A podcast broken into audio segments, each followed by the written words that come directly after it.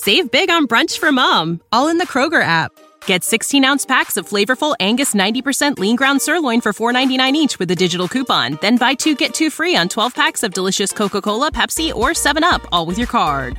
Shop these deals at your local Kroger today or tap the screen now to download the Kroger app to save big today. Kroger, fresh for everyone. Prices and product availability subject to change. Restrictions apply. See site for details.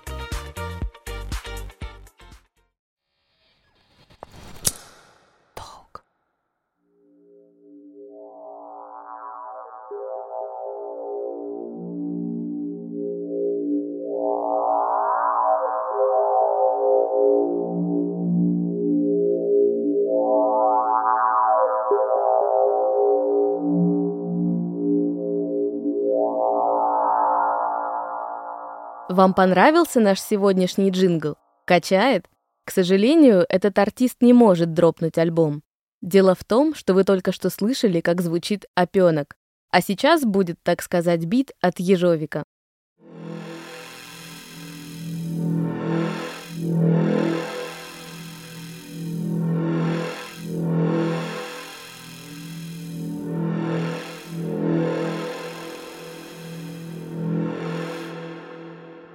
Всем привет! Меня зовут Настя Ларионова, и это подкаст «Споры грибов». В сегодняшнем выпуске мы обсудим, как связаны грибы и искусство. Нет, речь пойдет не о рэперах, которые едят галлюциногенные грибы, чтобы записать новый трек. Грибы веками вдохновляли людей на создание фильмов, картин, спектаклей и музыки. Звуки грибов, которые вы слышали, записала вместе с командой единомышленников художница Кира Горшкова – она занимается экспериментами в области новых медиа и рассказала нам, как пришла к грибной музыке и почему ей не близок этот термин. Это скорее санификация электрофизиологических процессов, которые происходят внутри растений, животных. Вообще, на самом деле, просто электрических сигналов, которые идут в очень многих проводниках. Не обязательно это что-то живое, настоящее, но, тем не менее, электрические сигналы, их можно озвучить. Не пугайтесь большого количества сложных терминов. Я тоже сначала ничего не поняла. Сегодня будем разбираться вместе с вами. Грубо говоря, сонификация – это преобразование электрических сигналов в звук. Чтобы добыть звук из чего-то, предмет должен быть токопроводящим. Извлечь звук можно из овощей, растений и даже из человека. И эта тема меня э, вдохновила в 2017 году, когда проходил фестиваль Синтпозиум в Москве. Для санификации нужна специальная плата, которая проводит электричество. Это, можно сказать, такой контроллер, который с помощью крокодилов подключается к токопроводящим предметам и соединяется с компьютером. Кира объяснила, как именно устроена плата – это плата, которая позволяет электрические сигналы переводить э, в MIDI-сигналы и в дальнейшем их уже обрабатывать на компьютере и запускать с них э, музыку. К ней прилагаются провода крокодилы цветные. Очень весело все это выглядит. Один — это главный провод, который, э, собственно, у нас является началом цепи электрической, а к другому можно подключить какие-нибудь предметы. На самом деле, хоть людей цепь замыкается, электрический сигнал идет в эту плату, а плата подает э, на компьютер MIDI-сигнал.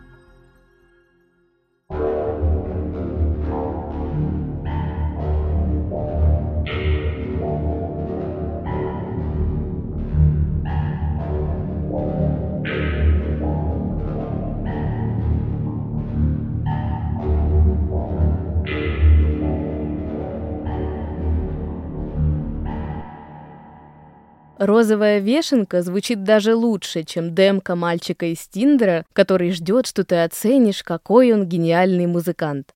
Кира рассказала, как именно проходила запись грибных треков мы подключили ко всем этим различным грибам устройство, вот эту плату плейтроника. И, собственно, те импульсы электрические, которые происходят внутри гриба, мы попробовали озвучить. То есть мы замкнули цепь на этом грибе, и когда цепь замыкается, у нас э, звучит нечто из синтезатора. То есть мы подбирали какие-то звуки к этим грибам и запускали эти звуки с помощью электричества, которое находится внутри этих грибов. Мы можем замерить, когда именно происходят в них импульсы, с чем это связано, какую-то конкретную частоту оттуда вытащить и эм, на сравнении частот, которые во время различных процессов в грибах э, там, происходят, запускаются и выдают электрический сигнал, можем построить на этом композицию. Наша работа, она все-таки несла больше развлекательный характер,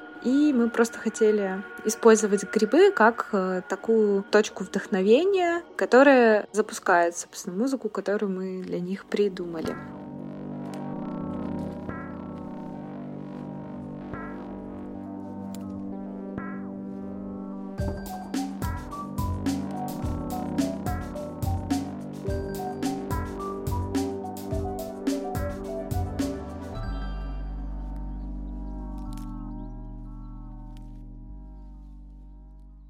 Сегодня мы можем с помощью определенных технологий извлекать звуки из грибов и получать благодаря этому музыку. Однако история грибов в искусстве началась гораздо раньше, когда появился фольклор, то есть еще до возникновения письменности. В этом выпуске через историю грибного искусства нас проведет культуролог, автор и создатель проекта «Искусство для пацанчиков» Настя Четверякова. Вот как она рассказывает о символике грибов в древнем фольклоре славянской культуры – что касается грибов, они же растут под деревьями, соответственно, они будут символически относиться в сказках, сказаниях и так далее с миром предков, со смертью, с переходом в другой мир, и поэтому это вот называется хтоническое. Естественно, грибы ассоциировались с детородными органами у мужчины и женщины. То есть э, грибы типа балетус, я плохо по латыни, конечно, говорю, класс балетус, это длинная ножка и шляпка в виде колпачка, то это мужская форма, явно ассоциируется с членом половым, вот. И пластичные грибы с короткой ножкой, переходящие в шляпку в виде воронки, типа агарикус, это женские органы, соответственно, тоже похожи вот просто на вагину. О том, как грибы связаны с сексом, мы уже говорили с вами в одном из предыдущих эпизодов. А вот как звучит белорусская народная песня о том, как Боровик призывал грибы идти на войну. Собирайтеся, грыбоўя, будем войну воевать, белую бялянку до сябе брать. Собирайтеся, сваточки, будем войну воевать, молодую ганульку до сябе брать. Настя рассказывает, что эта песня не столько про войну, сколько про сватовство грибов акцент переносится именно в такую некую свадебную традицию, то есть она вышла из свадебной традиции на самом деле, когда одни грибы, получается, идут, да, как бы войной, но это очень условное слово, на, на другие грибы, то есть это свататься, по сути, идут забирать себе какую-то вот добычу, женщину. Эта штука, по-моему, была из белорусских свадебных песен, и вышла она оттуда. Боровик в этой песне скликает грибы, ну то есть зазывает грибы завоевать белянку. То есть жених зовет сватов ехать за невестой. В общем, как вы уже поняли, грибы еще очень давно стали важным элементом славянской культуры. Но после сказок, древних песен и примет грибы взяли творческую паузу и в следующий раз проявили себя в искусстве несколько столетий спустя, в 20 веке. Для художников это период экспериментов, и грибам удалось вдохновить многих деятелей искусства. Например, известного композитора Джона Кейджа. Джон Кейдж вообще, он говорил, что вы можете много узнать о музыке, посвятив себя грибам. И его э, главной мечтой было услышать, как звучат грибные споры, как вот они звучат. То есть это была его мечта вообще на самом деле. И он начал изучать микрологию, собрал гигантскую библиотеку, и даже Ассоциация микрологов вручила ему премию, присуждающуюся каждый год за чрезвычайный вклад в развитие любительской микрологии. И вот так началась его любовь на всю жизнь к грибам. И он, мало того, видел бездну смысла в слове mushroom, mushroom, гриб и music. Он говорил, что это неспроста, они звучат похоже. И Джон Кейдж верил в то, что грибы могут дать ему некую разгадку действительно в истории с музыкой. А теперь немного контекста. Джон Кейдж с большим трепетом относился к природе и считал, что абсолютной тишины не существует. Вы можете знать Кейджа по произведению 4.33. Если очень коротко, то это пьеса, во время которой музыканты 4 минуты 33 секунды сидят перед слушателями и не исполняют музыку. Зрители все это время слушают звуки вокруг. Ветер, шелест одежды, чей-то случайный чих. Эта композиция обязательно должна исполняться на природе. Все звуки, которые слышат люди, считаются музыкой. Проверьте сами.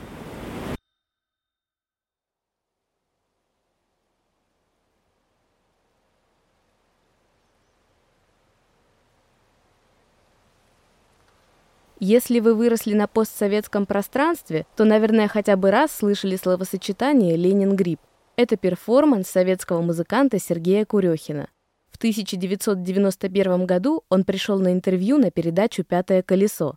Это программа времен перестройки о политике и культуре. Курехин в передаче с серьезным лицом доказывал, что Ленин съел так много галлюциногенных грибов, что в итоге сам превратился в гриб, да еще и стал радиоволной. Курехин вдумчиво сравнивал схемы грибницы и броневика и изящно манипулировал фактами.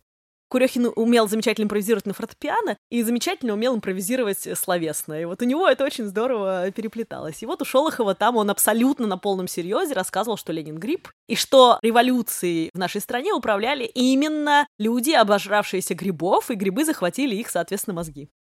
Свойство мухомора состоит в том, что если его начинать принимать, если его долго принимать, то человек потихонечку, личность человека потихонечку вытесняется личностью мухомора. Мухомор тоже обладает личностью, а внутри одной персоны не может существовать две личности. И сейчас я вам скажу то, что самое главное, к чему я все это веду.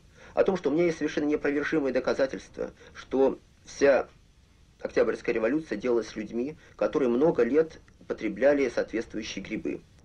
И грибы в процессе того, как они были потребляемы этими людьми, вытесняли в этих людях их личность, и люди становились грибами. То есть я просто-напросто хочу сказать, что Ленин был грибом. Курехин превратил телесюжет в творческий перформанс. В какой-то момент он понял, что в музыке сделал все, и дальше нужно двигаться в сторону СМИ, медиа, политики. Курехина вдохновила телепередача про Есенина. Автор программы выстраивал доказательства того, что поэта убили на совершенно, да, абсурдных вещах, он показывал фотографии похорон Есенина и за кадром говорил, посмотрите, куда смотрит этот человек. А вот этот смотрит в другую сторону. И это означает, что Есенина убили. И Курехин посмотрел это, естественно, поржал, сказал, блин, да я могу любую фигню доказать, что Ленин гриб доказать. Хотя сюжет и был абсурдным, некоторые люди в него все же поверили. Говорят, что даже Пугачева поверила в это и звонила там куда-то на телевидении, что происходит. И мало того, есть история про то, что на следующий день после эфира к Галине Бариновой, которая была в обкоме партии и заведовала идеологией, пришла делегация. Save big on brunch for mom, all in the Kroger app. Get 16 ounce packs of flavorful Angus 90% lean ground sirloin for $4.99 each with a digital coupon. Then buy two get two free on 12 packs of delicious Coca Cola, Pepsi, or 7UP, all with your card. Shop these deals at your local Kroger today or tap the screen now to download the Kroger app to save big today. Kroger, fresh for everyone. Prices and product availability subject to change. Restrictions apply. See site for details. Старых большевиков и потребовала ответ на вопрос, правда ли, что Ленин был грибом. На что она сказала, нет, конечно нет. И ей сказали, ну как же так, по телеку же сказали. Она говорит, неправда, и дальше аргументация ее гениальная абсолютно. Курехин был в шоке. Она сказала, потому что млекопитающее не может быть растением. То есть она еще и Ленина млекопитающим назвала, ко всему прочему. И в газете «Смена» Шолохов рассказывал, как раз ведущий этой программы, что ему пришлось выступить с опровержением. Он сказал, я выступил с опровержением утверждения Галины вот этой вот э, Бариновой, которая вот, собственно, сказала. Он сказал, ведь мы битый час доказывали, что грибы — это отдельное царство, а не растения или животные. В целом, мне не кажется удивительным то, что люди поверили в этот перформанс. Это было время сильных потрясений, а по телевизору каждый вечер рассказывали, что в регионах обитают йети и привидения. Ну и почему бы в мире политических сенсаций и полтергейстов не поверить в то, что Ленин действительно стал грибом? В конце 70-х в Москве появилась арт-группа «Мухоморы». Это андеграундная группа художников, которая устраивала акции, перформансы и даже записала альбом. Вдохновились они, вы не поверите, детскими площадками.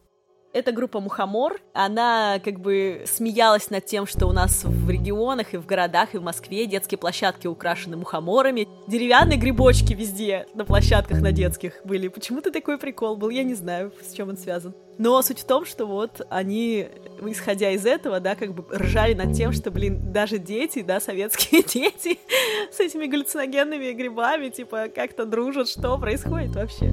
И вот на этой почве они создали, собственно, свою арт-группу. Причем они рисовали вместе. Это были художники Константин Звездочетов, Свен Гундлах, братья-близнецы Владимир и Сергей Мироненко и Алексей Каменский, мухоморы эти. И они были такими хиппи-панками.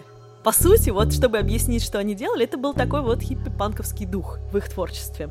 Из работ, ну, первая их, по-моему, картина была «Охота индейца на орла», и мало того, это была музыкальная группа. Они создали свою такую псевдо-трешовую роковую группу, и ее наравне с аквариумом, наравне с кино, с Pink Floyd, Kiss и другими группами, которые были запрещены, их внесли в официальный список вот этих запрещенных групп в Советском Союзе. И даже на передаче Севы Новгородцева на BBC, называлась она «Посевы», они участвовали там, он и крутил их песни. Альбом назывался «Золотой диск», они выпустили самоиздатовским каким-то тиражом там небольшим этот диск э, музыкальный.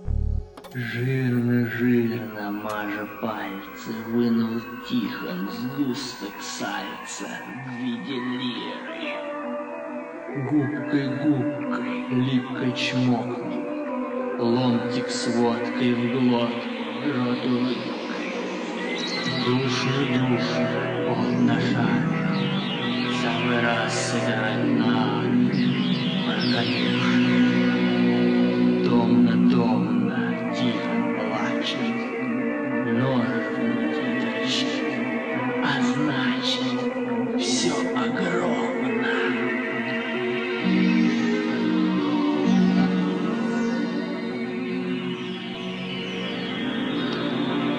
Приветствую врождающиеся нации, В них сладостная нега и гниль аристократии, А также вершина человеческого общения — Половые извращения. Птерофилия — увлечение модное, У птиц любовь от предрассудков свободная. Ах, этот голубь такой изящный и стройный, Я руками сделал жест непристойный. В современном мире грибы стали еще чаще фигурировать в произведениях искусства. Много грибных образов можно найти у японского художника Такаси Мураками. Грибы Такаси Мураками будут все э, с улыбочками, они будут все химических абсолютно цветов, вырвиглазных, да, и они все будут тебе улыбаться. Для Такаси Мураками эти грибы — это не символ долголетия, как для его предков, это символ ядерного гриба, и в работах Такаси очень много историй, воспоминаний о Хиросиме Нагасаки. И с одной стороны, это такие монстры, которые родились из ядерного облучения, да, эти грибы с э, глазками, а с другой стороны, они улыбаются и смеются, и сам Такаси, он говорит, что, по сути, это такой смех на зло, злу, Такаси очень фанат Большой Миядзаки и всей этой культуры. Мы недавно пересматривали с дочкой «Мой сосед Тотора», и там есть момент, когда девочки с отцом сидят в доме, в разрушенном котором однозначно есть какие-то призраки, и они начинают просто дико смеяться. Папа им говорит, э, типа, надо смеяться очень громко, тогда будет не страшно, и тогда мы прогоним как бы весь страх, все злые существа поймут, что мы их не боимся. Смех — самое лучшее вот средство для этого. И Мураками тоже как бы смеется на зло всем страшным историям, которые произошли с его современниками. Иногда нам со стороны сложнее это понять, потому что мы не были вот в таком, как бы, да, аду. А японцы, они это помнят, естественно, они это пережили, поэтому работы Такаси воспринимаются и ценность имеют именно из-за этого. Сегодня коллаборация природы и искусства не ограничивается историей про то, что кто-то нарисовал вдохновивший его подосиновик. В современном искусстве есть направление Art and Science.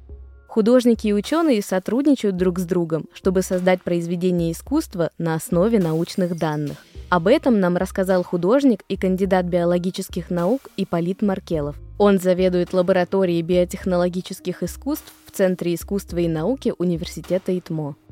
Один из э, самых ярких примеров э, в этой области – это классическая работа американского художника Джо Дэвиса, которая называется «Микровенус». И в рамках него художник там более 35 лет назад записал в ДНК бактерии информацию, содержащую графическое изображение, закодированное в триплет нуклеотидов. И сейчас, спустя 30 лет, существует несколько научных групп, которые записывают в ДНК колоссальный объем объем информации. Это и фильмы, это и какие-то операционные системы. Если говорить о емкости этой технологии, о емкости ДНК как флешки, то здесь можно привести пример, что вся информация, которая была накоплена человечеством к 2016 году, согласно обзору в журнале Nature, может быть записана в 1 килограмм ДНК. То есть вот представьте себе, что вся информация, которую человечество накопило там, к сентябрю 2016 года, может быть умещена на, в, в одну коробку. Потому что один килограмм ДНК это примерно коробка обувная по объему. И это, конечно, история потрясает воображение. Я спросила у Иполита, как ему кажется, много ли у грибного царства потенциала, чтобы участвовать в биоарте? Безусловно, у грибов есть большой потенциал. Они, как и мы, как люди, в рамках своей жизни и физиологии внутри своего тела обмениваются электрическими импульсами. И эти импульсы могут быть довольно просто, инструментально зафиксированы и служить своего рода базой данных или какими-то исходными данными для создания художественных работ. И здесь есть много интересных проектов, начиная от банального использования грибного тела как MIDI-клавиатуры и заканчивая создание систем или условных переводчиков, которые позволяют осуществить акт коммуникации между грибным царством и царством животных, и, например, людьми. О творческом потенциале грибов говорит и Кира, которую вы слышали в начале. Она тоже хочет в будущем продолжить работу с грибами и музыкой. Мне было бы интересно озвучивать э, электрофизиологические процессы более на таком сложном уровне и с грибами, и с растениями. И в целом это такое достаточно благодатное поле, которое не только э, может служить э, ну, таким творческим импульсом для музыканта, но также иметь научный интерес, Интерес грибной музыкальной индустрии сейчас растет. Кира связывает это с тем, что в искусстве набирает обороты постгуманизм. То есть идея о том, что человек — это не центр Вселенной, а лишь ее элемент наряду с природой и технологиями. Для некоторых современных произведений искусства роль человека не так уж и важна. Уже сегодня нейросети пишут музыку и рисуют обложки альбомов, хотя пока что изъять человека из этого процесса невозможно. Но кто знает, может через сто лет грибы вообще вытеснят людей из топ-чартов по радио. Если мы развиваем эту идею с существованием грибной музыкальной индустрии, то в качестве критиков, слушателей и прочих агентов внутри нее а, могли бы действовать сами грибы, собственно, какие-то другие, может быть, виды, которые слышат и воспринимают эти электрические сигналы, обрабатывают и дают какой-то ответ. То есть, на самом деле, эта идея могла бы лечь в основу какого-то удивительно веселого спекулятивного проекта, проекта. Почему бы нет? Потому что действительно это укладывается вот в это отказ от антропоцентричности,